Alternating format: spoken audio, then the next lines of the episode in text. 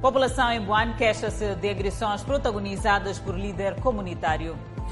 Crianças usam vala de drenagem para tomar banho e ficam expostas a doenças. Autoridades querem minimizar o efeito das chuvas nos deslocados em Cabo Delgado. 1.500 dirigentes serão sancionados em Sofala por incumprimento na declaração de bens.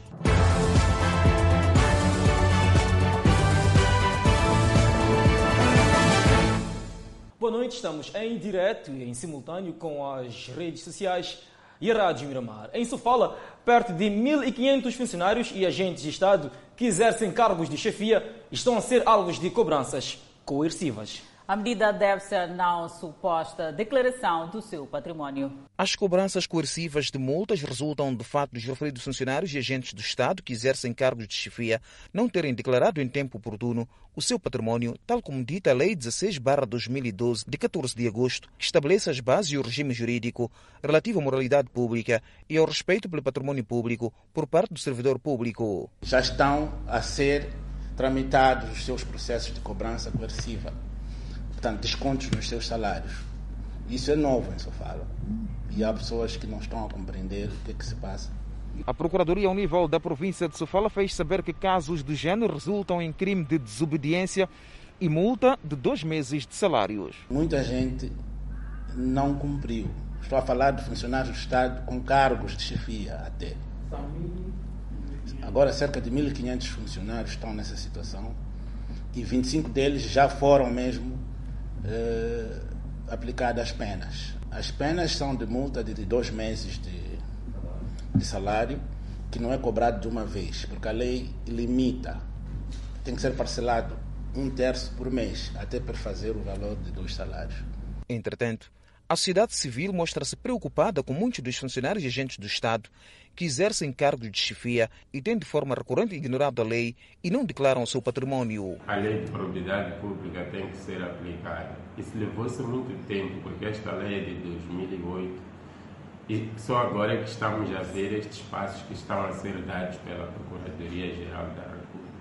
Pensamos que, mesmo sendo tarde, continua a ser oportuno e que a partir daqui os funcionários vão saber, portanto, qual é a sua obrigação, tanto nos vários momentos em que tem que fazer a declaração de bens, bem como naqueles em que tem que fazer tanto a sua atualização. As sanções e cobrança aos que cometeram tais irregularidades estão a ser levadas a cabo pela Procuradoria Provincial de Sofala através de Comissão de Recepção e Verificação de Património. O comandante provincial da PRM Maputo expulsou três agentes e outros dois foram despromovidos por má conduta no desempenho das suas funções. A garantia da segurança, ordem e tranquilidade públicas são principais atribuições da polícia, tarefas que devem ser desempenhadas com zelo, em estreita observância da ética e deontologia profissionais. Mas nem sempre é assim. Vezes já em que agentes ignoram suas obrigações e pisam a linha vermelha. Foi assim com cinco membros da corporação, três dos quais aqui ausentes. Trata-se de agentes afetos ao Comando Distrital de Matutuin e de Marraquém, despromovidos e expulsos por conduta desviante. A informação foi dada durante uma parada policial. Em virtude deste, ter flagrado cidadãos a manterem cópula ilícita na escola primária, numa escola primária no bairro da, de, de, da Maracuene, e em seguida ter conduzido as celas, violado e violado a cidadã e posteriormente exigido um valor de 2 mil meticais. Comportamentos que mereceram repúdio do comandante provincial da polícia, Inácio Dina. Estes colegas tardou, mas nós sempre dizemos se a conduta desviante tiver falhado no processo de recrutamento, no processo de seleção, no processo de integração, tarde ou cedo, nós já vamos de encontrar. Na mesma ocasião, três agentes receberam menção honrosa pelo zelo e honestidade demonstrados no exercício das suas funções. Trata-se destes agentes afetos à quinta esquadra no bairro da Machave, no município da Matola no dia 11 de novembro do ano corrente, na companhia dos seus colegas, terem se neutralizado um malfeitor em tempo útil e recuperado um valor monetário de 55.500 meticais, roubado a uma cidadã no seu estabelecimento comercial no bairro da Bunhiça. Outro sim, Inácio Dina, louvou o empenho dos colegas. Não se apropriaram nem de uma moeda, nem de um metical. Exatamente tudo quanto encontraram, procederam à devolução. Mais uma vez, uma salva de palmas para os colegas. É este o exemplo que nós queremos. Dina garantiu que, com efeito, a ação desses agentes ficará registrada e será uma prioridade na primeira oportunidade de promoção que vier a surgir. Os ataques terroristas em Cabo Delgado deslocaram cerca de 500 mil pessoas. A maioria vive em centros de acolhimento. As autoridades mostram-se preocupadas, principalmente com o início da época chuvosa, e vão enviá-los para abrigos seguros.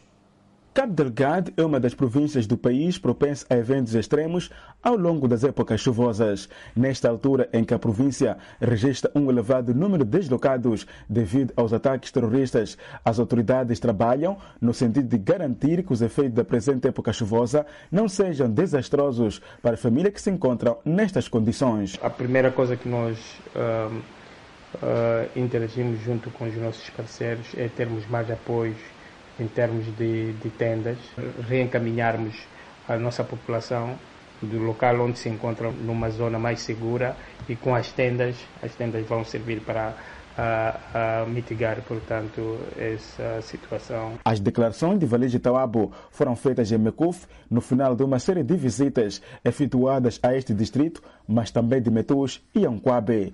Nas mesmas visitas, o governante pediu aos naturais das zonas onde estão a ser reencaminhadas as famílias deslocadas no sentido de receber e tratarem condignamente os vientes. Niwaka, Niwaka, Wira não gostaríamos de ouvir aqui é, na Pumilite os nossos irmãos que chegam estão a ser expulsos pelos nativos. Temos de estar assim, unidos, porque estas famílias saem de muito longe com os seus filhos carregados no colo. Passaram por muito sofrimento e estão aqui convosco à procura de sossego. Acolham-nas muito bem. Durante as visitas, o executivo ofereceu produtos alimentares higiênicos como forma de minorar o sofrimento das famílias. Buanancunha é um dos deslocados acolhido na aldeia de Napolimite, distrito de Mecof, e louva as ações das autoridades. Fui bem recebido aqui nesta aldeia e a nossa relação com os donos tem sido boa. Agradeço pela comida que o governo está a dar. Já recebi terreno aqui na Pumulite e preparo-me para erguer a minha casa mas continuo a pedir o governo para combater os bandidos para ver se conseguimos voltar às nossas terras. Ainda durante a excursão pelos distritos, o governador de Cabo Delgado orientou aos comitês de gestão de risco no sentido de reforçarem as ações de comunicação de modo a permitir o abandono antecipado das populações em zonas propensas às inundações e outros impactos negativos da época chuvosa. Do extremo norte ao extremo sul do país, Iniciou esta segunda-feira a campanha de limpeza do leito do rio Umbeluz, em Boan, a ser desenvolvida pelas autoridades administrativas INGC e UNAPROC. Águas paradas, turvas e difíceis de tratar é o que iria acontecer nos próximos tempos se não fosse desencadeada esta campanha de limpeza do rio Umbeluz, em Boane. E com o capim que vai nascendo e, e em algum momento impossibilita, a água não corre bem e mesmo que cora, a, vegetação que está no leito do rio acaba criando, o, o rio fica turvo e tem um sai espuma e isso requer mais, mais tratamento especializado para que a água seja é, consumível. O facto de a água não correr em resultado de abundância de vegetação no leito do rio pode levar a inundações. Esse trabalho é feito com recurso a embarcações eh, pneumáticas, que são embarcações que, com uma grande reserva de flutuabilidade que ajudam-nos a trabalhar em leitos de rio de pouco, pouco caudal. É um trabalho que, por fatores extraordinários, está a receber mão humana, mas que não seria necessário se chovesse, pois a corrente das águas iria arrastar a vegetação e assim se efetuar uma limpeza natural ao rio. Nós queremos criar condições para que a água tenha fluidez normal, esse é o objetivo central, e que uh, ela possa ocorrer quando houver muita chuva, que é a previsão, porque este rio Umbeluz está previsto que tenha cheias moderadas. Portanto, no plano de contingência para nós está considerado como um, plano no sentido de, de haver chuvas moderadas, não de muita, muita, muita velocidade. Mas o importante não, para nós é fazermos esta limpeza. Os que estão nas áreas residenciais e de cultivo nas margens do Umbeluzi não guardam boas memórias das últimas épocas chuvosas com o cenário vivido quando as águas galgaram o leito. Quando choveu muito, essa água aqui até passava dentro da ponte. Aquele capim que vem ali, na, ali embaixo ali foi um capim que foi puxado pela água até ali, só que a água não teve muita força para atirar aquele capim para lá. Nesta área, a água quando chove fica cheia, toda a água fica suja, bebemos água suja, nem saímos para fora, isso tudo aqui fica sujidade. Quando chove aqui mesmo, aqui, enche mesmo, encher mesmo, até mesmo do, perder todas as coisas mesmo na Machamba, me perder mesmo, perder. Segundo as autoridades, a campanha de limpeza do leito do rio Umbeluzi decorre em paralelo com outras atividades associadas à mitigação de desastres naturais e crise de água. Já estão em curso as obras de construção da nova portagem ao longo da Estrada Nacional número. Alguns automobilistas esperam que as tabelas sejam sustentáveis. Ao longo da Estrada Nacional número 1, uma obra nice para dar espaço à construção de uma portagem na zona de Cumbeza, distrito de Marraquém. Foi há sensivelmente uma semana que as máquinas começaram a roncar neste espaço na Estrada Nacional número 1 para a construção da nova portagem. Automobilistas e utentes já começam a antever o cenário. No entanto, a expectativa é que os preços que serão fixados sejam sustentáveis. Normalmente eu espero que eh, com a nova portagem eh, não ser mais cara a ponto da gente aumentar as tabelas eh, de transporte, porque isso pode nos criar mais como epa, pode nos criar mais o quê? Mais custos. Com nova portagem só não estamos a pedir para a chapa não subir preço. Esperamos que vemos o que está a acontecer para podermos ter algo de dizer. Nesse exato momento não sabemos o que, está a acontecer e qual a definitividade da, da tal portagem. É a primeira portagem a ser montada ao longo da Estrada Nacional número 1, na província de Maputo. Enquanto isso, o ministro das Obras Públicas, João Machatine, reconhece a necessidade de olhar como desafio o encontro de soluções para a redução do déficit e estratégias de busca de fundos para a implementação dos projetos alinhados pelo governo. João Machatino olha como prioridade a execução de diferentes obras públicas já desenhadas pelo governo para o presente quinquênio. Falta de fundos faz com que haja necessidade de se desenhar estratégias para resolver a situação que pode comprometer a conclusão das obras. O setor de estradas tem uma necessidade orçamental de cerca de 192,5 mil milhões de meticais e viemos para esta reunião com um déficit de 119,5 mil milhões de meticais e vamos sair desta reunião com um déficit de 54,1 mil milhões de meticais, portanto, temos de 64% para 24, 29%. O orçamento do setor de habitação para o presente quinquênio é de 3,1 mil milhões de meticais. No setor de habitação, o nosso orçamento para este quinquênio é de 3,1 mil milhões de meticais.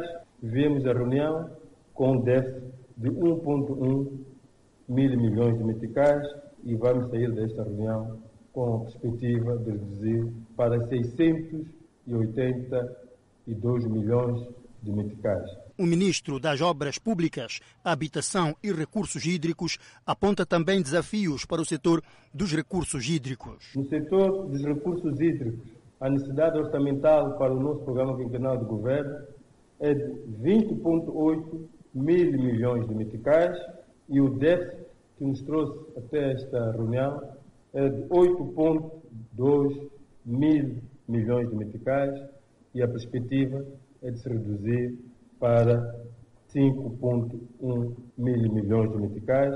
Observa-se igualmente redução do déficit orçamental no setor de abastecimento de água e saneamento, que tem um orçamento para o presente quinquênio de 64,5 mil milhões de meticais. Até ontem o déficit era de 24,7 mil milhões de meticais e com o exercício que foi feito aqui, a perspectiva de que esse déficit possa baixar para 20,9 mil milhões de meticais, isto é, iremos sair dos 38% para 25% em termos de déficit. O déficit orçamental para o exercício econômico de 2021 agora está situado em dois terços do valor global de 950 milhões de dólares. Comissão do Plano e Orçamento e dos Direitos Humanos e de Legalidade da Assembleia da República tiraram dúvidas com Adriano Malian no que diz respeito à lei das instituições de crédito e sociedade, que pode ser uma lei bancária única na SADC. O ministro da Economia e Finanças, Adriano Malian, falando na audição conduzida pelas comissões especializadas da Assembleia da República, esclareceu que um instrumento discutido a nível da região está a ser tomada como uma lei bancária única na SADC. Esta lei que estamos a debater está sendo discutido a nível de SADC, que é para permitir que todos aqueles que abrirem bancos no espaço da SADC tenham a mesma regulamentação em termos, em termos de fiscalização, porque depois vamos ter a supervisão supranacional, que é para permitir a estabilidade a nível do, do, do país, primeiro, e depois, e depois a nível da região. É por isso que algumas coisas podem ser estranhas, é porque está sendo já, estamos a incorporar aquilo que a nível da SADC está sendo uh, tomado como a lei bancária única. E, e como estamos a fazer revisão, vamos absorver essas, essas questões. Para a Comissão do Plano e Orçamento e dos Direitos Humanos e da Legalidade da Assembleia da República, a audição serviu para sanar algumas dúvidas em relação à lei e acredita na melhoria do ambiente de negócios no país. Uma banca estável, eh, no contexto atual, onde temos inclusivamente transações eletrónicas, temos moedas eletrónicas. Há uma dinâmica típica do momento atual que demanda o ajustamento desta legislação em particular. E pensamos que hoje, com esta audição, temos os elementos necessários para podermos avançar, eh, porque foram clarificadas várias zonas de penumbra. E no final do dia, eh, pelo valor que esta lei tem, eh, eh, pensamos que isto vai contribuir significativamente para a melhoria do ambiente de negócios em Moçambique. Obras do novo mercado de Boa, que é o destino dos vendedores retirados e locais impróprios, estão paradas por falta de fundos. As obras estão visivelmente avançadas no novo mercado de Boane e os vendedores têm orgulho de serem patronos das suas próprias obras. O mercado eh, foi a população que construiu, não o município. Eh, o que aconteceu é que tiraram-nos de onde estávamos e fomos dado espaço aqui. E o município eh, nos deu espaço para construirmos com o nosso valor. Mas os ânimos baixaram e os planos começam a experimentar incertezas, pois as obras estão paradas. Por detrás está a falta de dinheiro. As obras, na verdade, estão paradas. Conforme vocês podem ver, estão paradas. As pessoas não têm fundos para continuarem com as obras, uma vez que foram tiradas eh, de onde estavam a vender para cá. Agora, se não tem como eh, tirar fundos para poder continuar com as obras. As obras continuam paradas.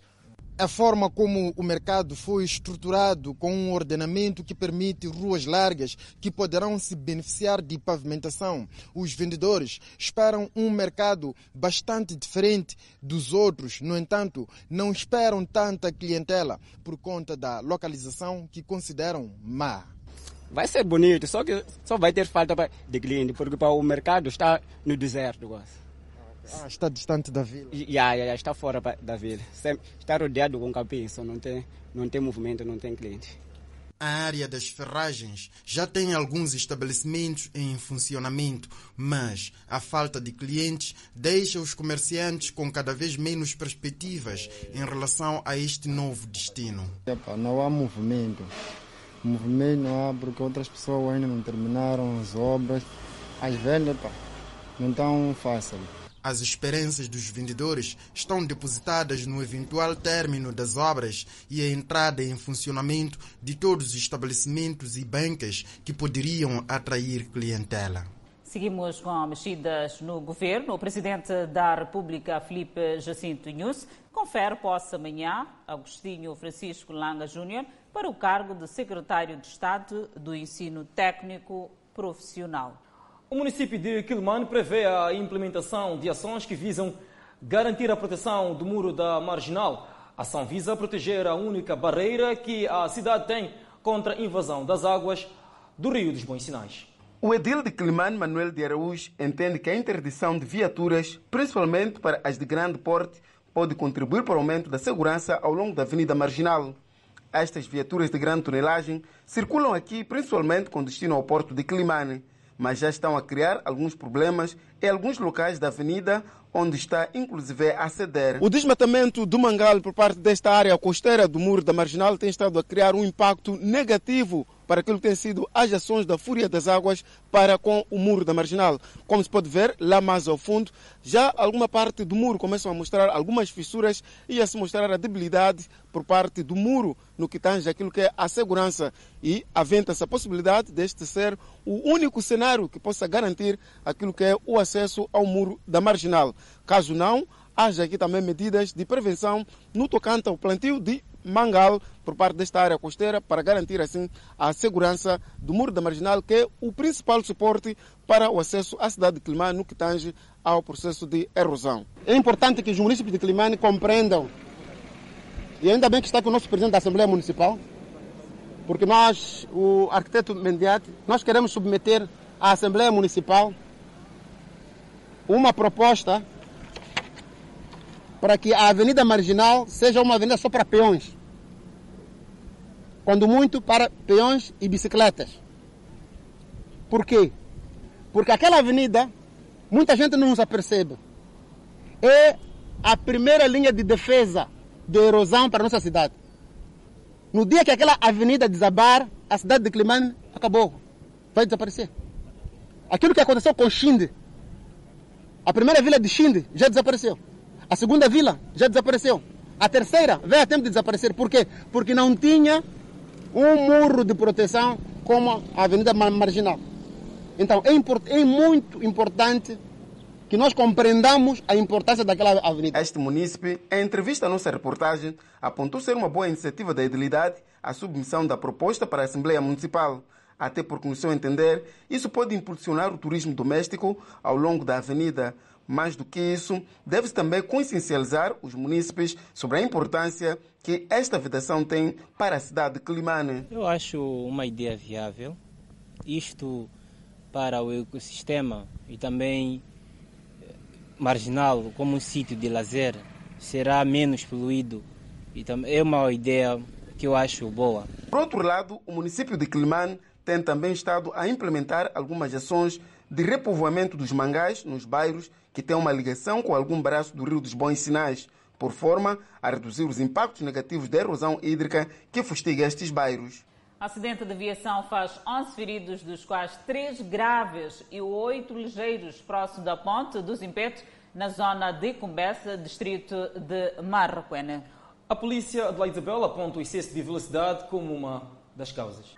Os vestígios do acidente continuavam no local, horas depois do sinistro envolvendo uma caminhoneta e um transporte semicoletivo de passageiros. Consta que os dois veículos seguiam no sentido Marraquena, cidade de Maputo, quando nas proximidades do nó dos Impetos houve o um embate, supostamente provocado pela caminhoneta. Vinha uma Mahindra, bem a correr essa Mahindra. E depois queria fazer outra passagem, o minibase. O minibase tentou esquivar para lá, viu que já não dá, o caminhão que vinha atrás bateu o minibase, o minibase vem cair aqui. A viatura que teve de ser rebocada pela polícia ficou neste estado depois do embate traseiro com um caminhão. Na minibase vinham 11 ocupantes. Segundo a polícia, oito feridos ligeiros e três em estado grave. Os feridos, todos passageiros, incluindo o motorista do Chapa, foram transferidos a esta unidade sanitária. Tivemos uh, nove entrados, uh, dos quais cinco já tiveram alta, tinham ferimentos leves. Um está estável, mas ainda está em observação. E três foram transferidos ao Hospital Central de Maputo. Não correm risco de vida, mas necessitavam de melhor observação. O motorista da caminhoneta alega corte de prioridade por uma outra viatura que não parou depois do sucedido. Então, o meu colega ali estava encostado ao lado eu vinha diretamente. Então, mal que vinha, então vinha outro carro à minha direita, com prioridade, não posso mentir. Então, ao tentar esquivar o meu colega, é quando fui encostar o, o, o, o, o chapeiro. O motorista do transporte da rota Marroquene, Praça dos Combatentes, não ganhou com susto. Tentei esquivar e encostei a minha mais para a minha faixa direita. Então, quando o senhor desconseguiu fazer o coisa, eu controlar a viatura dele quando veio me bater, então me rastejou até a valeta. A polícia na província de Maputo fala de excesso de velocidade. Segundo o que consta do, do, do Código de Estrada, vamos considerar velocidade excessiva, porque esses carros seguiam na mesma via e no mesmo sentido. Isto é, o caminhão terá se cajar não sabemos o que pode ter acontecido e ele embateu a traseira de outra viatura. Então é considerada uma velocidade excessiva. Quem presenciou o acidente nesta via lamenta o fato de precisamente neste local ser uma constante. Aqui sempre acontece esses acidentes. Às vezes pessoas são atropeladas com carro. Mesmo agora tenho um meu amigo que trabalha com ele. Até agora ainda estou no hospital. Foi apertado a perna aqui. Sobre o olhar impávido de muitos adultos, um grupo de menores usa vala de drenagem para tomar banho. As crianças em questão ficam expostas a várias doenças. Uma vala de drenagem transformada em piscina por estes menores. Um caminho de águas negras de lá são transportados vários resíduos. Debaixo do sol, aos risos e as brincadeiras típicas da idade, sem saber que por detrás mora um perigo. Um cenário diariamente visível crianças expostas a riscos de contrair várias doenças. Pessoas mais velhas acompanham este martírio diário destes menores que fazem uh, desta vala de drenagem uma verdadeira piscina. Senhor Salvador conta que tem presenciado vários cenários. Por aqui, essa imagem é habitual. Os pais disseram que não sabiam de nada que esses miúdos vêm para aqui. Mas uh, ainda esta semana Peguei um, perguntei de onde é que eles vinham. Vinham, dizem, vir dos Santos. Vivem nos Santos. Outros vivem lá na, na unidade, na, na Matola, na Liberdade. Todos vêm tomar banho aqui. Essa água é água das forças. Não é só este senhor que desperta atenção quanto ao perigo que aqui vive. Esta vala de drenagem, localizada no Fomento, no município da Matola, existe há mais de 15 anos. Desde então, serve de piscina para estas crianças. Que, pá, essas crianças, às vezes que eu passo sempre aqui, encontro eles estão a tomar banho, a pular, pular. Às vezes, às vezes pá, isso não, não é bom. Porque aqui, brincar nessa água suja aqui, pá, é uma doença. Mas são crianças não ouvem, estão aí a brincar, tá assim, vão, vão, daqui a nada vão ficar aqui na água. Daqui a nada, são, agora são 12 e tal. 14 horas vão ficar cheio aqui. Eles né, saem, vão assim, depois voltam. Sim. Estão sempre aqui? Sim. Hum. Tu não, não, não tomas banho aí? Não, Ei, minha mãe vai, pode me bater até. Com a chegada da nossa reportagem, os menores abandonaram o local. Enquanto isso, o Instituto Nacional de Meteorologia prevê a ocorrência de calor intenso caracterizada por tempo muito quente, com temperaturas máximas que poderão variar de 40 a 45 graus centígrados para amanhã, 24 de novembro, nas províncias de Maputo, Gaza e Tete. No entanto, nas províncias de Manica, Niassa, Nampula e Zambésia, vai prevalecer tempo quente, onde há a possibilidade da ocorrência de aguaceiros acompanhados de trovoada e vento com rajadas. Por outro lado, espera-se a ocorrência de aguaceiros acompanhados de trovoada e vento forte na província de Maputo a partir do final de amanhã, 24 de novembro. E seguimos com a previsão do estado do tempo para as próximas 24 horas. Pemba, 32 de máxima, 25 de mínima. Lixinga, 33 de máxima, 15 de mínima. Nampula, 37 de máxima, 22 de mínima. Seguimos para o centro do país, Tete 43 de máxima, 26 de mínima, Quilomar 39 de máxima, 25 de mínima, Chamoi 35 de máxima, 20 de mínima. Beira com 33 de máxima, Vilanculo com 32 de máxima, Inhambane 33 de máxima, Xaixai 42 de máxima, Maputo 43 de máxima, 23 de mínima. Previsão de chuva. Vamos ao intervalo e voltamos em instantes. De volta ao Fala Moçambique, quatro indivíduos estão detidos em Nampula, indiciados de vários crimes naquela província. Os indivíduos foram neutralizados numa residência, onde supostamente preparavam-se para mais uma ronda de assaltos. É uma incursão de tentativa de assalto a estabelecimentos comerciais e residenciais que acaba frustrada pelo Serviço Nacional de Investigação Criminal na província de Nampula. Vindos de Maputo, Inhambane, Zambeze e Distrito do Monapo, os quatro indivíduos já nas mãos das autoridades e tidos como reincidentes nos seus atos foram detidos numa residência na cidade de Nampula, por onde preparavam-se junto aos outros comparsas e residentes para mais uma ação criminal. Aquele indivíduo que vem de Maputo, temos a informar que ele é um evadido da cadeia central, onde esteve a cumprir uma pena maior. O segundo, que é o Campango, este foi condenado à revelia, porque também esteve envolvido no caso de de, de, de, de, armas proibidas, em que andou foragido, tendo sido condenado uh, a uma pena maior. Uh, o terceiro, que vem de Munapo, este indivíduo também esteve detido e estava beneficiou de uma liberdade provisória uh, no âmbito da amnistia, da lei da amnistia, neste ano 2020. Este jovem vendedor ambulante é de Inhambane diz ter vindo a Nampula na busca de oportunidades de emprego. Eles sabemos buscar, estávamos a dormir em casa às 22. Sim. Alegou o quê? Não sei até agora, porque a única coisa que nós tivemos aqui é tortura, dizendo que nós temos que dizer que saímos de outra província para esta província para vir roubar. Nifo Nelson, da capital do país, também considera-se inocente na ação que lhe leva à cadeia e acrescenta que esta vez foi convencido a vir a Nampula pelos seus colegas para trabalhar numa empresa que o mesmo desconhece. Quando nos levou a polícia lá, em primeiro lugar disseram que estamos na zona, que a população estava a reclamar que nós todos os dias estamos a beber e a proveniência de dinheiro não sabe onde que está e aqui na cidade de Maputo, Nampula, sempre acontece muitos assaltos. E daí fomos levados até aqui. Saída Hadi é tido pelas autoridades como quem terá chamado aos outros colegas para cometer atos criminais. É a segunda vez que Hadi entra na cadeia e recorda-se do primeiro episódio. A pus de confiança, um irmão me confiou o valor dele, como eu sou comerciante, me confiou um valor de 600 mil meticais para fazer certos negócios porque eu compro ferro velho, milho, mandioca, muitas coisas que eu compro. Qualquer campanha eu não falho ir lá. Sim, sim. Então acabei perdendo os 400 mil meticais, 200 mil depositei na conta dele.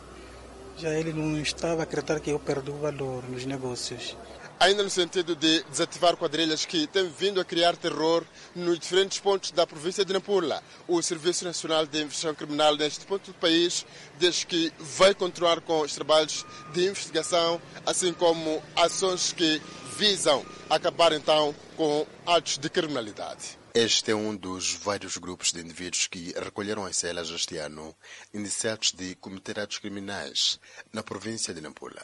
Centenas de moradores do bairro Campoane estão zangados com o líder comunitário de. Segundo os moradores, o mesmo organizou um grupo de patrulha que espanca populares na via pública. São marcas de agressão física provocadas por um grupo de jovens que fazem patrulha no bairro Campoane, supostamente a mando do líder comunitário para o desespero das vítimas. Me bateram. Eu vinha da cidade naquela hora das 21 horas no sábado. Yeah. Eu chegando aqui nessa zona aqui, me encontraram, porque eu vinha visitar meu tio. Não, me encontraram, me encontraram, chegaram ali, pegaram, começaram a bater. Não me perguntaram o que estava a acontecer. Me bateram, me lixaram, a partir daqui até na porta de casa. Não é tão fácil dizer o que está acontecendo, porque como vê o povo, está agitado.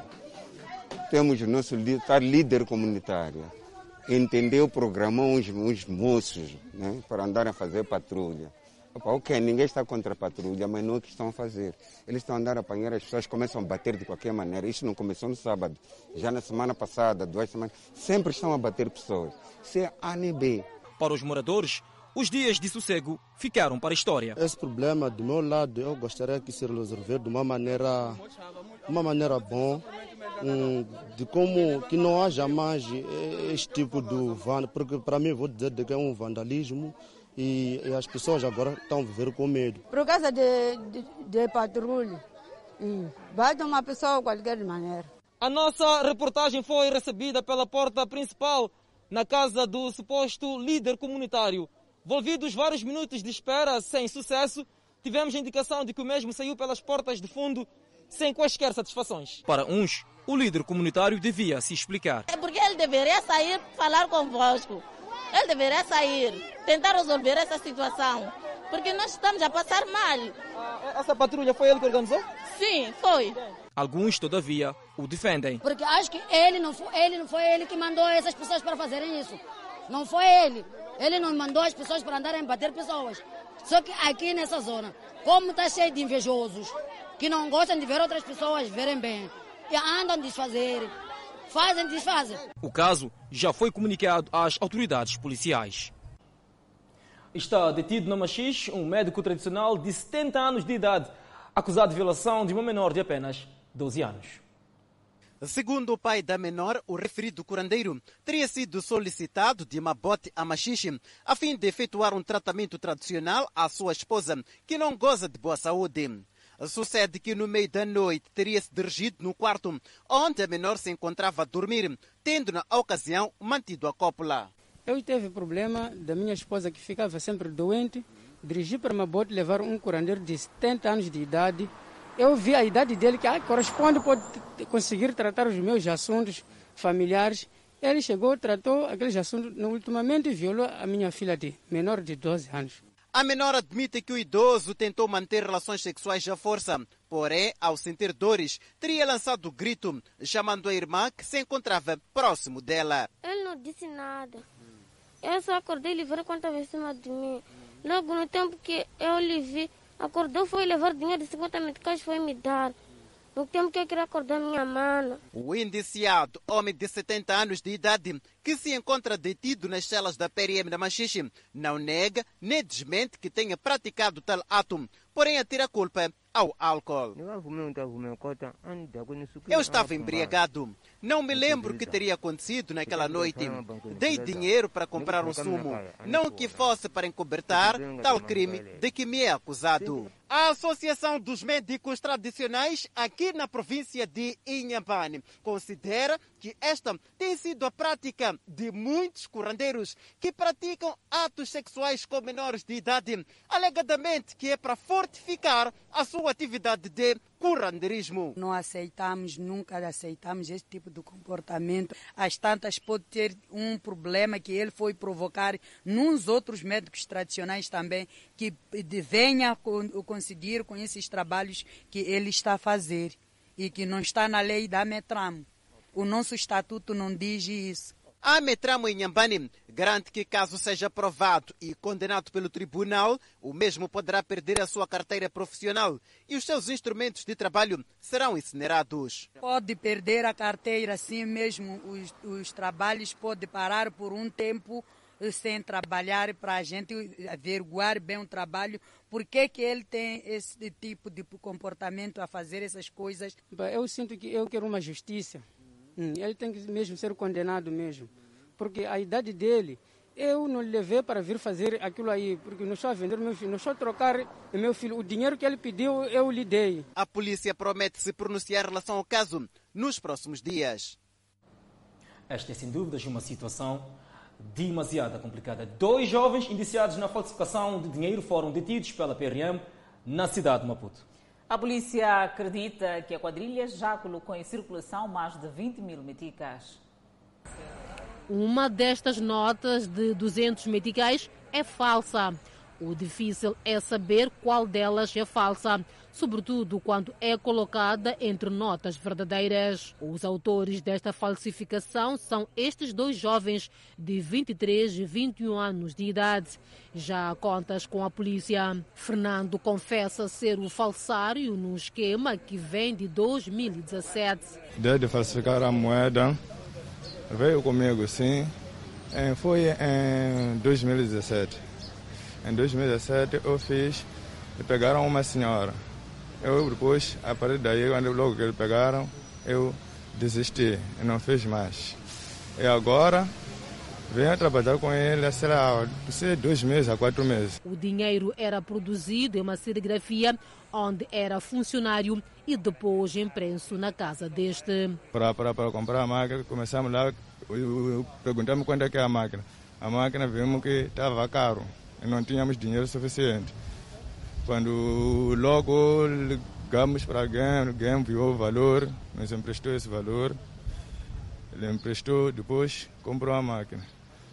Chegamos em casa, eu disse que para bro, eu temos que fazer aquele dinheiro. Eu não comprei isso aqui para impressão a cor só. É para nós fazermos dinheiro. Este jovem é suspeito de colocação da falsidade no mercado. Eu só tive acesso a esse valor apenas dois dias. E numa primeira fase foi na quarta-feira que eu tive esse acesso ao valor. Isso eram cinco notas de 200 meticais. Então, eh, usei o valor, peguei chapa e paguei com o valor. Então, numa segunda fase, foi na sexta-feira, que tinha oito notas de 200 meticais. É daí que foi interceptado com a polícia. A polícia apreendeu na altura o computador, máquina de impressão e notas cortadas e outras ainda em processo. Segundo a polícia, são mais de 20 mil meticais em moedas falsas em circulação, sem contar com este que foi apreendido na altura em que os indiciados foram detidos pela polícia. Portanto, esse esquema funcionava, começava no mercado Compone, onde tem uma serigrafia de onde eram funcionários. Aí acontecia, portanto, a reprodução destas notas falsas eh, e colocavam efetivamente a circular.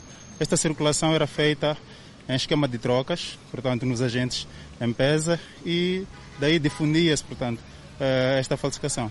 A polícia trabalha agora para identificar os locais onde a moeda esteja a ser usada e apela à vigilância de todos.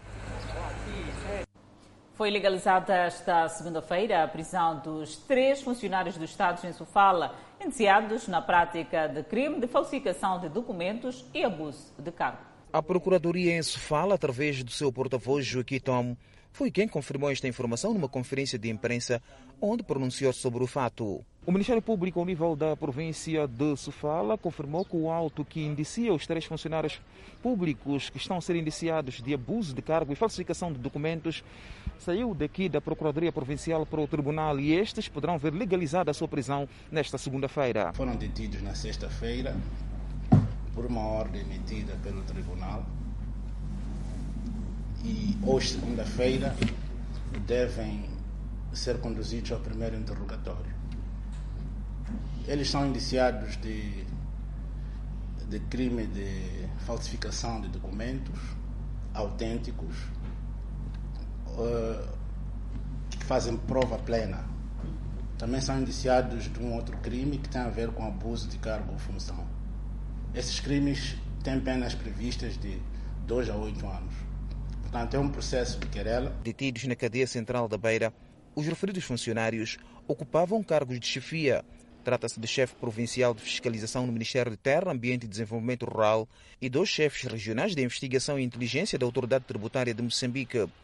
A instrução preparatória, segundo este magistrado do Ministério Público, deve durar 40 dias para depois seguir-se a acusação pública ou absolvição dos mesmos, dependendo das provas constantes do processo. Até aqui, existem indícios fortes de que estes indivíduos cometeram os crimes uh, de que são um, indiciados.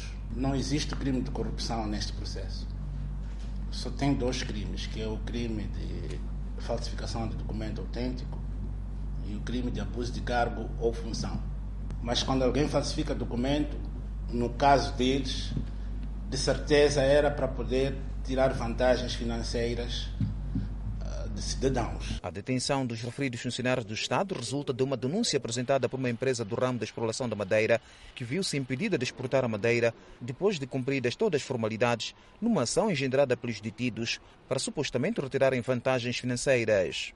Acompanhe no próximo bloco. Moçambique registrou nas últimas 24 horas mais 78 casos totalmente recuperados da Covid-19. E por falar em Covid-19, a Universidade de Oxford anunciou que a sua vacina já está em 70,4% de eficácia. Para ver e ouvir, logo após o intervalo. Até. De volta ao Fala Moçambique com a atualização da Covid-19 no país. Moçambique registrou mais 78 recuperados nas últimas 24 horas. Assim, o país tem um cumulativo de 13.229 totalmente recuperados da doença. Moçambique tem um cumulativo de 583 internados, dos quais 32 sob cuidados médicos nos centros de isolamento. Seguimos com outro quadro de número de casos positivos. O nosso país tem cumulativamente 15.109 casos positivos registrados, dos quais 14.802 de transmissão local e 307 importados. Moçambique testou nas últimas 24 horas 914 amostras, das quais 72 revelaram-se positivas. Dos casos hoje reportados, 71 são de nacionalidade moçambicana e um estrangeiro de nacionalidade burundesa. Moçambique tem um cumulativo de 126 vítimas mortais, com registro de mais dois óbitos nas últimas 24 horas. Trata-se de pacientes do sexo masculino de 62 e 64 anos de idade, ambos de nacionalidade moçambicana, que evoluíram para o óbito após agravamento do estado de saúde durante o período de internamento em uma unidade hospitalar na cidade de Maputo. Neste momento, o país tem 1.750 casos ativos do novo coronavírus. Vamos agora fora de portas para falar também sobre a Covid-19, onde a Espanha começa em janeiro um programa abrangente de vacinação contra o novo coronavírus. Les comunico. Com este programa, a Espanha espera ter coberto uma parte substancial da população dentro de seis meses, disse o primeiro-ministro Pedro Sánchez. Segundo Sanchez, Espanha e Alemanha foram os primeiros países da União Europeia a ter um plano de vacinação completo. Haverá 13 mil pontos de vacinação, disse Sanchez em entrevista coletiva, após uma cúpula online de dois dias de líderes do G20. A Espanha implementará uma estratégia nacional única, a começar com grupos prioritários, disse Sanchez. Acrescenta que apresentará o plano ao gabinete esta terça-feira. Ele também disse que mais profissionais de saúde seriam recrutados. A Espanha tem a segunda maior contagem de infecções confirmadas por Covid-19 da Europa, depois da França, com cerca de 1,5 milhões de casos e 46.619 mortes por Covid-19. Ainda sobre a Covid-19, a Universidade de Oxford anunciou esta segunda-feira que a vacina que desenvolve em parceria com o laboratório AstraZeneca possui eficácia média de 70,4% contra a Covid-19 e que para isso são necessárias duas doses do imunizante. Um dos regimes de dosagem mostrou eficácia de 90% quando administrada com meia dose e uma inteira, enquanto o outro mostrou eficácia de 62% com a administração de duas doses inteiras. Há testes em andamento no Brasil, na África do Sul e no Reino Unido desde abril, em 24 mil voluntários. A fase 3 do estudo indicou que 131 pessoas receberam diagnóstico de Covid-19 após a aplicação do imunizante.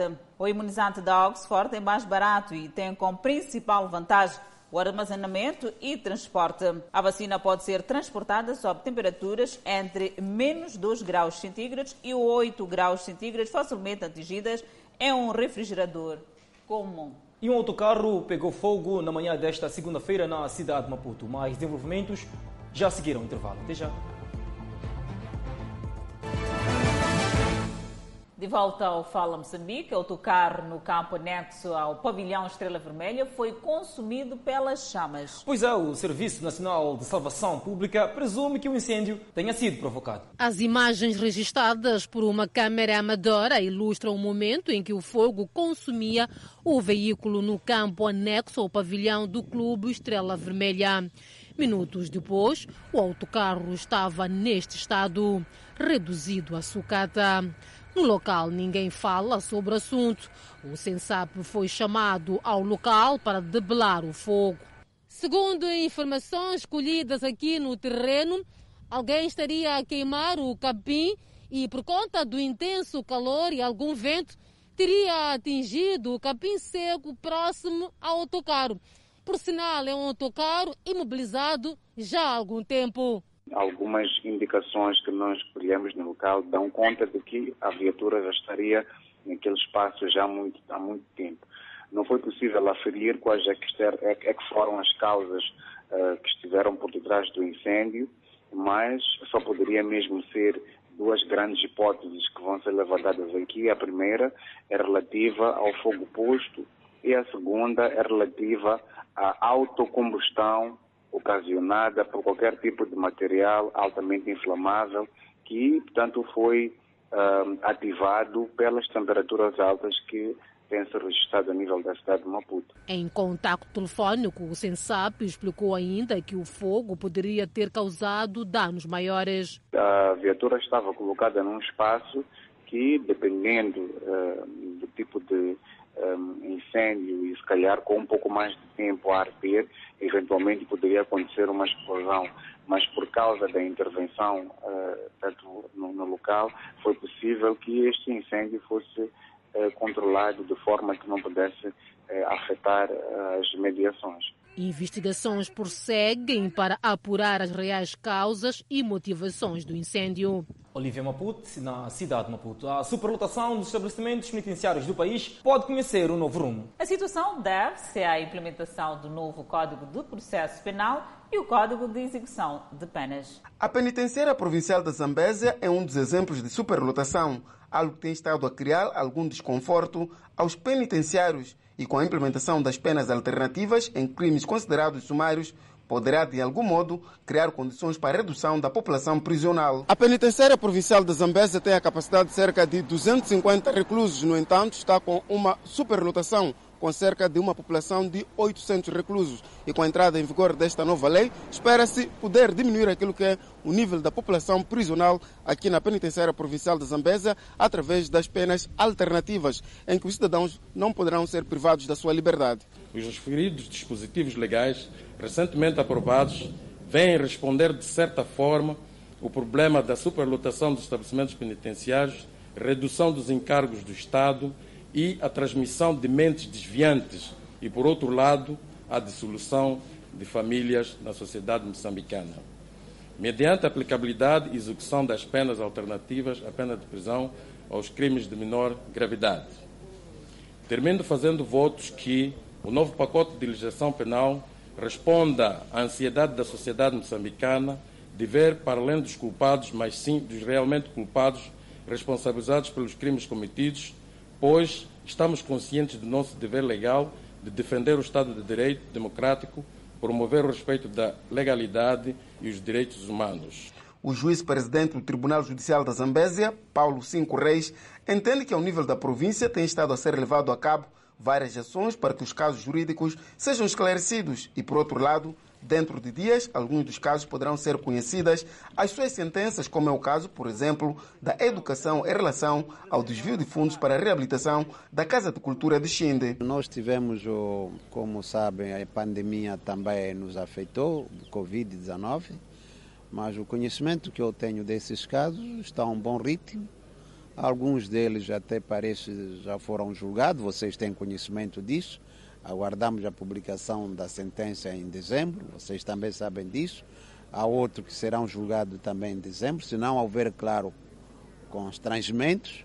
Uh, nem sempre aquilo que eu refiro constrangimento trata-se de um evento, digamos, da natureza ou o que pode ser mesmo um requerimento próprio arguido uma nova diligência quando seja possível, quando a lei o permita e seja dentro dos prazos, é possível pode isso resultar. Mas se as coisas correrem dentro da normalidade, como vocês têm acompanhado, a província está, estamos a fazer o nosso máximo uh, para dar resposta a, a todos os casos que a este seminário, que decorre na cidade de Climane, vai servir também para a divulgação deste Código Penal, para que as procuradorias distritais das secções criminais e de instrução criminal do Tribunal Judicial da província da Zambésia tenham melhor conhecimento do mesmo. Antes de Indirfal, importa salientar que centenas de etíopes fogem para o Sudão devido à violência armada. E começou este domingo a contagem de votos em Burkina Faso. É a atualidade internacional. Nós voltamos dentro de instantes. E o Fala Moçambique está de volta. Centenas de etíopes que fugiram para o Sudão para escapar da violência na região norte de Tigray precisam de comida e ajuda urgente. Imagens de mulheres e crianças à espera de tendas improvisadas e a segurar fotos de entes queridos foi divulgada. Famílias foram separadas no caos da fuga. As Nações Unidas estimam que mais de 35 mil pessoas fugiram dos combates mortais na região de Tigray, na Etiópia, e cruzaram para o Sudão. Já no Sudão, as comunidades locais e os agentes humanitários estão a lutar para alimentar e acomodar o número crescente de refugiados, muitos deles crianças. O governo da Etiópia tem lutado contra as forças regionais de Tigray desde um ataque a 4 de novembro e uma base militar local. Cada lado considera o outro ilegal, resultado de uma divergência entre o primeiro-ministro vencedor do Prêmio Nobel da Paz, Abiy Ahmed, e os líderes do Tigre, que outrora dominaram a coalizão governante do país. Ainda na página internacional, começou este domingo a contagem dos votos em Burkina Faso, após o encerramento das urnas por volta das 18 horas local nestas eleições presidenciais e legislativas. O presidente Roque Marque Cristina Cabor está a competir com 12 candidatos para outro mandato de 5 anos. Oficiais eleitorais e do governo local disseram que certas assembleias de voto nas regiões centro, norte, Sahel e leste que deveriam ser abertas não abriram e aquelas que abriram tiveram de fechar mais cedo por causa do medo de ataques. Esta eleição é um grande teste para a jovem democracia do país em face dos crescentes ataques extremistas. Especialistas em Burkina Faso disseram que a violência e a intimidação mostram como o controle e a legitimidade das autoridades realmente são limitados. Os resultados são esperados nas próximas 72 horas. O Fala Moçambique fica por aqui. Obrigada pela atenção dispensada. E não deixe de acompanhar o programa Economia e Negócios com o nosso colega Ralph Lapuchak e o seu convidado, onde vão debater sobre os desafios da gestão orçamental no contexto da Covid-19 e da violência armada. Nós voltamos amanhã.